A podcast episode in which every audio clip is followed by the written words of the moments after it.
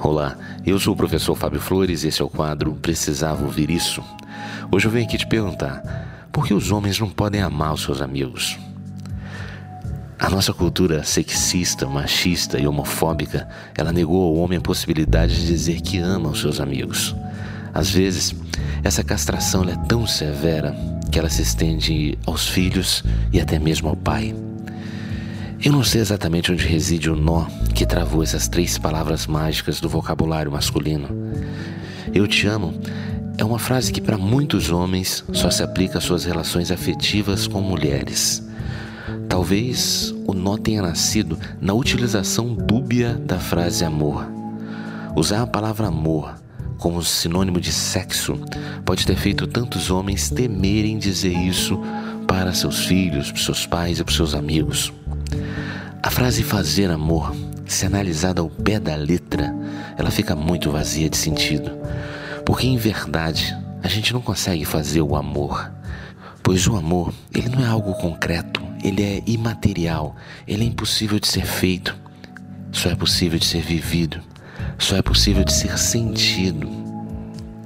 E daí, o que acontece é o seguinte: muitos homens, quando querem dizer que amam um amigo, eles acabam fazendo uso de um palavrão para expressar o sentimento. É o máximo que eles se permitem para falar de amor a um outro homem. E diz frases como essa: Eu gosto pra caralho desse filho da puta. Esse é o limite extremo de uma declaração de amor entre amigos. A palavra amor é substituída por um palavrão porque muitos homens são educados para acreditar que demonstrar sentimento em relação a outro homem é coisa de viado. E por conta disso, a gente chega a alguns extremos onde pais sentem-se desconfortáveis em abraçar, beijar e dizer que amam os próprios filhos. O homem acaba abrindo mão de expressar e de nutrir um amor por ter que acreditar que só se pode amar mulheres, só se pode dizer que ama mulheres.